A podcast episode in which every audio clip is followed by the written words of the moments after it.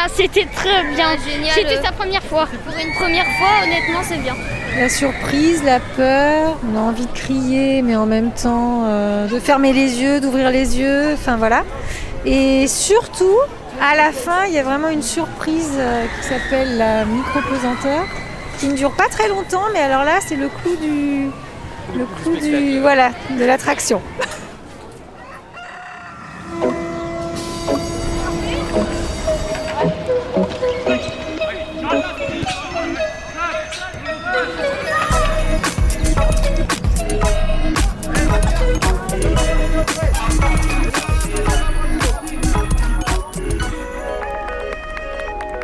90 millions de touristes en 2019, c'est avec délice que la France se targue d'être la première destination touristique mondiale et surtout de conserver cette place de leader depuis plusieurs décennies. Mais cette hégémonie est sur le point de vaciller. Aux quatre coins de la planète, la concurrence s'intensifie. De nouvelles destinations touristiques émergent, toujours plus séduisantes. Et ce chiffre, inquiétant également qu'il faut prendre en compte, un touriste sur cinq ne fait que traverser l'Hexagone. Alors, que reste-t-il de la douce France de Charles Trenet? La pandémie de Covid n'a pas arrangé les choses. Le tourisme n'est pas touché par cette crise sanitaire d'une ampleur inédite. Il est littéralement foudroyé. Les recettes touristiques ont tout simplement baissé de moitié par rapport à 2020. Or, le tourisme en France, c'est 8% du PIB et plus de 2 millions de salariés, directs et indirects. Il faut donc relever le challenge du tourisme apporter une valeur ajoutée, s'adapter aux nouvelles exigences des visiteurs, en renforçant le service qui devient le nerf de la guerre, et également accélérer les engagements en matière de développement durable. Des mesures exceptionnelles ont été prises afin d'accompagner la filière touristique, avec un plan tourisme de 18 milliards d'euros. Quant au plan d'investissement en fonds propres de 1,3 milliard porté par la Caisse des dépôts et BPI France, il doit créer un effet de levier et générer des investissements privés.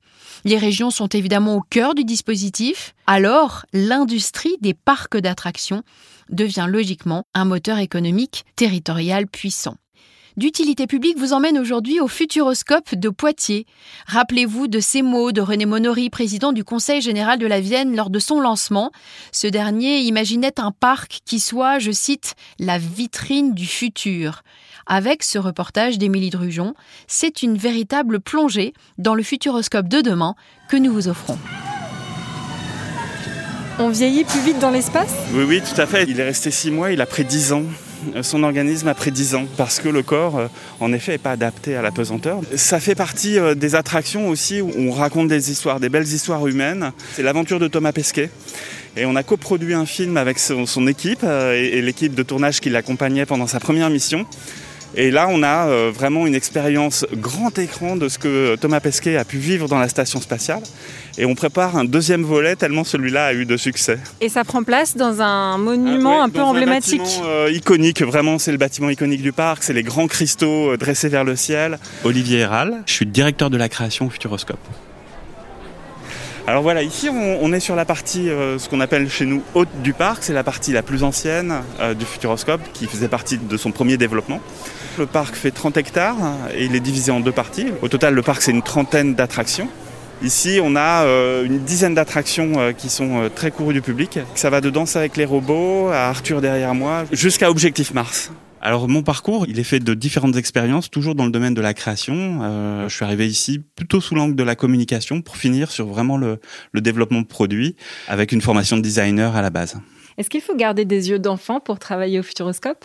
C'est absolument nécessaire. Il faut rester dans son cœur enfant, dans son regard et, dans ses émotions, parce qu'on est dans le secteur du divertissement. C'est un regard amusé d'enfant, oui. Quelles sont les grandes étapes de création d'une attraction, de l'idée à l'application Comment ça se passe? La première étape qui est euh, cette étape de design, d'imagination. On va imaginer comme un scénariste imagine une histoire. Nous, on est dans le même scénario, c'est-à-dire d'imaginer des histoires pour nos visiteurs qui vont être le point de départ d'une idée d'une attraction. Ensuite, on a vraiment euh, cette phase de conception où on va aller euh, chercher à, trouver des solutions technologiques. Et puis euh, la dernière phase qui est la phase de construction. Et là où tout s'assemble et où on a encore une part importante de créativité dans ces moments-là, puisqu'on doit faire que tout cet ensemble d'assemblage fonctionne. Donc là, on est euh, bah, devant Objectif Mars. Le portail euh, indique tout de suite euh, dans quel univers on est.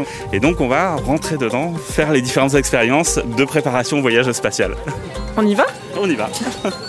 Notre première attraction. Et ben voilà, c'est, on, fait avant tout ce métier pour ça, c'est-à-dire pour créer de l'émotion. Et, et on voit qu'ici, ça marche très bien.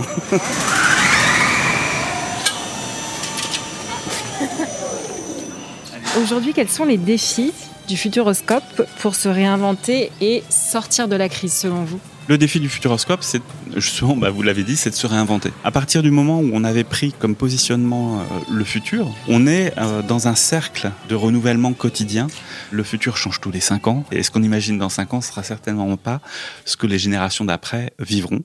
Mais pour autant, on est là quand même pour émettre des hypothèses, aller euh, chercher des scénarios possibles, voir ce qui pourrait nous arriver. Et pour ça, on peut rencontrer des gens qui ont des choses à partager. Donc, ça peut être parfois avec le regard de l'humour, du divertissement, mais on peut des fois aborder des sujets plus sérieux tout en étant divertissant. Donc voilà, là on vient de rentrer dans Objectif Mars. On a traversé un certain nombre de petits euh, éléments expérientiels qui vont nous euh, connecter avec cette promesse d'aller sur Mars. Et là on est à quelques minutes d'embarquer dans le roller coaster euh, Objectif Mars. C'est une attraction à sensation et c'est aussi euh, ça euh, qu'on peut trouver maintenant aujourd'hui au Futuroscope. Et vous verrez, je vous garde une petite surprise pour la fin.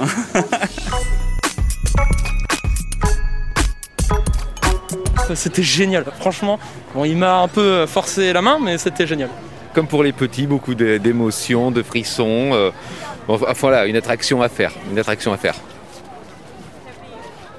il y a toujours un message, euh, avec différents niveaux de, de, sérieux, on va dire, mais euh, il y a toujours un message et il y a toujours un, du sens. Ça, par contre, c'est vraiment un élément qu'on place au cœur de nos attractions. C'est il faut qu'il y ait un sens pédagogique, un sens citoyen, une prise de parole sur sur quelque chose qui nous interpelle, ou euh, tout simplement, des fois, euh, c'est vrai que quand on, on est avec les lapins crétins, on va être sur l'univers plus de refaire l'histoire de façon parodique, mais ça aussi, c'est c'est quelque part avoir ce regard parodique sur notre société, c'est intéressant et c'est un sens. Bonjour, d'où est-ce que vous venez? De Toulouse. Alors ça se passe bien? Très bien, oui. Tu aimes bien toi aussi? Non. T'as vu le lapin? Qu'est-ce qui vous séduit ici au Futuroscope? Ah, C'est les attractions qui changent les autres parcs d'attractions. Je crois qu'il y en a une en particulier que vous faites régulièrement. Ouais, la Game Dynamique. Ça permet de découvrir le département euh, autrement. C'est dynamique. Pour moi, il y a trois grands temps. Il y a eu le temps du développement euh, exponentiel hein, des, des, des, premières années où euh, le futuroscope était un ovni. Donc, il a eu une croissance exponentielle euh, qu'il l'a dépassé puisqu'en quelques années, il a atteint 3 millions de visiteurs, ce qui était incroyable. Il y a eu des années de défiance, les années 2000, où là, un peu déçu, mais par tout ce qui s'appelait futur, euh, parce qu'on arrivait en 2000 et il n'y avait pas de voiture volante, il n'y avait plus de conquête spatiale, il n'y avait plus tout ça. Et le public s'est désintéressé du mot futur. On va dire de 2000 à 2005, il y a eu une sorte de passage à vide pour tout ce qui était futur et on allait plus chercher dans le passé, chercher dans les valeurs. Et puis euh, depuis, euh, on va dire une dizaine d'années, on est à nouveau sur une, une grande dynamique que porte l'innovation, que porte la technologie, que porte les, la communication, euh, les réseaux sociaux ce partage d'informations en temps réel, et qui nous ouvre aussi euh, à quelque chose de plus responsable, de, se dire qu'on a tous un rôle à jouer et qu'on peut prendre ce rôle. Et, on est dans cette dynamique-là et on, sent que le public est réceptif à cette, euh, à cette vision. Alors, je m'appelle Guillaume, euh, Guillaume, je travaille au service orientation. Ça fait une, vingtaine d'années que je suis sur le parc. Vous travaillez ici depuis une vingtaine d'années Et eh oui. Quelle eh différence vous avez pu observer entre hier et aujourd'hui? Oh, ben, si maintenant c'est plus moderne, maintenant on va dire. C'est tout ce qui est nouvelles technologies. Quand je suis arrivé, c'était encore à bobine de film. Maintenant, on est passé dans tout, tout ce qui est numérique. Donc euh, ben, maintenant, c'est très moderne, évidemment, très, très technique. Quel est le public type du Futuroscope et est-ce qu'il a évolué ces dernières années? Est-ce que vous diriez aussi que les attentes des visiteurs ont changé? On a certainement parmi tous les parcs d'attractions le public le plus large, c'est-à-dire que ça va de 5 ans à 77 ans, vraiment euh, parce que on a euh, plein de, portes d'entrée sur le, divertissement. Et du coup ça, ça ouvre à plein de publics. Et c'est une des forces du Futuroscope c'est de pouvoir sortir trois générations en même temps et d'en avoir pour ces trois générations. Alors notre public a évolué oui euh, il a évolué en 30 ans. Famille avec jeunes enfants, c'est vraiment devenu le cœur de nos visiteurs. Avant, on imaginait le futuroscope pour des enfants qui avaient 10 ans ou plus. Aujourd'hui, on a beaucoup de publics qui viennent avec des enfants de 5 ans qui peuvent faire pratiquement 80% du parc. Donc on a baissé aussi la sensation de se dire que c'était pour des enfants plus, plus grands. Alain Pichon, président du conseil départemental de la Vienne. Quel soutien apportez-vous concrètement au Futuroscope euh, dans un contexte de relance et à la fois de gestion de crise? Le conseil départemental aujourd'hui a toujours des parts et financièrement est très actif à l'intérieur de l'activité Futuroscope, avec d'autres partenaires bien sûr, Caisse des dépôts et consignations, Compagnie des Alpes. Néanmoins, sur le plan d'investissement euh, du Futuroscope numéro 2, nous investissons, nous, la Vienne, par l'intermédiaire de notre SEM patrimonial, un tiers des 300 millions. Alors vous l'avez dit, le Futuroscope va bénéficier d'un plan de développement de 300 millions d'euros. On peut en conclure que les actionnaires sont convaincus que ce type de projet euh, relancera le tourisme en France. Est-ce que vous partagez ce sentiment? Absolument. Nous sommes le partenaire historique, mais nous ne sommes pas des philanthropes. Nous croyons euh, en, l'avenir du Futuroscope. Nous savons aussi qu'il faut évoluer. Les parcs à, thème ont besoin d'évoluer. Euh, le goût évolue et nous sommes là pour aider à ce que le futuroscope soit toujours euh, à la page et toujours euh, euh, très proche du besoin des consommateurs. Un souvenir me revient en particulier, c'est quand on apprend que le parc ferme et toute l'industrie touristique du pays s'arrête.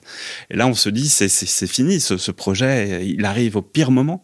Et en fin de compte, on, s'est rendu compte que le projet portait tellement d'attentes, ouvrait un futur tellement fort pour le futuroscope que les acteurs se sont dit, mais là, on a, vraiment un très beau dossier à, à, à faire valoir pour justement, quand on sortira de cette crise, on aura besoin encore plus de ces moments touristiques, de ces, lieux, avec l'objectif de gagner 300 000 visiteurs dans les cinq prochaines années et de devenir une destination de jour, beaucoup plus qu'on l'était par le passé, et de fédérer euh, plein d'emplois indirects aussi, et voilà, de, de jouer ce rôle euh, d'acteur euh, du tourisme, de faire rayonner toute une région autour de ce projet. Et sur le côté euh, développement durable, peut-être, comment est-ce que le Futuroscope s'adapte aux attentes des visiteurs? Je pense euh, par exemple au bilan carbone du parc. Autour du développement durable, c'est vrai qu'on est très sensible à ça, surtout sur le développement de notre seconde phase, notre resort. Là, c'est vraiment au cœur de nos préoccupations, la gestion de l'eau, mais aussi en énergie carbone. On, a un objectif de zéro émission carbone sur nos projets euh, à l'horizon 2030. Et puis euh, la production d'énergie, puisqu'on va euh, recouvrir tous nos parkings d'ombrières solaires pour produire aussi. Et tout ça est dans la logique d'un depuis plusieurs années euh, euh, d'un euh, systématique de tous les déchets du, de nos visiteurs, euh, de circuits courts dans la provenance de nos restaurants. Voilà, il y a plein d'engagements de, qu'on fait dans, dans ce sens-là. Et quand on programme un film comme le film de Thomas Pesquet, qui nous envoie un regard depuis l'espace sur notre propre planète, c'est aussi une façon d'éduquer ou de sensibiliser le grand public à ce regard, nous doit nous mettre en alerte sur les enjeux environnementaux de demain. Euh, donc je suis Rémi Caudron, chef de projet au parc du Futuroscope. Vous êtes en fait dans le, dans le main show, donc la salle principale de la future attraction, donc Chasseur de Tornades, qui ouvrira au printemps 2022. Et donc là, nous sommes en train d'installer donc la future attraction. Et l'histoire, donc, c'est qu'on va suivre une équipe de scientifiques qui vont aller chasser les tornades et tester une sonde qui s'appelle le Trombix, qui est capable en fait de les disperser. Donc très concrètement, devant nous, là, il y a un énorme trou. Exactement, on a un énorme trou qui fait 15 euh, mètres de diamètre et 5 euh, mètres de profondeur qu'on est en train de, combler en fait avec toute la mécanique de la plateforme. Donc on peut apercevoir donc les trois gros moteurs, l'anneau central qui va tourner et après on va installer d'ici la fin du mois le plancher avec les rangées de sièges des 120 places. Rendez-vous au printemps 2022 alors. Exactement. Dans quelle mesure le Futuroscope est-il un moteur économique pour la région? Pour le département de la Vienne, c'est le Futuroscope qui est la locomotive depuis 35 ans, c'est évident. De nombreux satellites touristiques se sont euh, installés euh, petit à petit. Euh, à Civaux, nous avons eu tout d'abord la Terre des Dragons avec des crocodiles, Zero Gravity juste à côté du site du Futuroscope, Center Parks la vallée des singes, de très nombreux satellites. L'idée est de faire rester les visiteurs, les touristes plus longtemps sur notre territoire. Et demain, Quelles grandes orientations pour le tourisme? Ce que je veux dire par là, c'est qu'on pourrait se dire que l'avenir ne se situe pas forcément dans les grands parcs d'attractions, surtout à l'heure euh, justement d'un tourisme plus vert, des envies de nature. Ça peut paraître un peu anachronique. On souhaite au niveau de la Vienne et, évidemment avec tous les gens qui gèrent euh, le, le Futuroscope et tous les autres parcs qui existent chez nous, proposer divers types d'activités. Notre plus grand rêve, c'est que les, les, touristes viennent une semaine euh, en Vienne et profitent évidemment du Futuroscope, mais quand on vient une semaine, on passe deux jours au Futuroscope, une journée dans les parcs satellites, et puis euh, nous avons des églises romanes, un patrimoine euh, vraiment très très agréable, l'abbaye de Saint-Savin, classée au patrimoine mondial de l'UNESCO, des rivières comme la Gartempe, où on peut faire du canoë-kayak euh, dans des secteurs extrêmement sauvages, et puis aussi de la randonnée à pied ou en vélo dans de très belles forêts, la forêt de Moulière entre autres. Et le fait de partir en vacances et d'alterner les plaisirs est probablement quelque chose qui est très demandé aujourd'hui euh, par les Français. Le Futuroscope dans 10 ans, j'espère qu'il sera euh, en effet euh, toujours dans, dans, dans, ce qui a fait ses fondamentaux, euh, c'est-à-dire les technologies, mais qui sera aussi là pour nous raconter des belles histoires, des, des, des, belles explorations, parce que je crois qu'on est encore dans un monde qui a plein de choses à raconter, il y a encore plein de choses à découvrir, il y a des gens extraordinaires qui ont des choses à, nous raconter, donc j'espère qu'on sera toujours ce passeur d'histoire en trouvant des dispositifs incroyables. J'espère qu'on ira au fond de, de, de l'océan, j'espère qu'on pourra s'initier à, voler. Euh, ça fait toujours partie des grands rêves de l'homme. Euh, ces grands rêves de l'homme sont vraiment des sources d'inspiration pour nous. C'est la fin de cet épisode. Merci de votre écoute et de votre fidélité. Pour notre prochaine étape du Tour de la France qui avance, on se retrouve dans quelques semaines dans les coulisses d'Euronext, la place boursière européenne, pour comprendre comment a été élaboré l'indice Euronext Tech Croissance. À très bientôt dans d'utilité publique.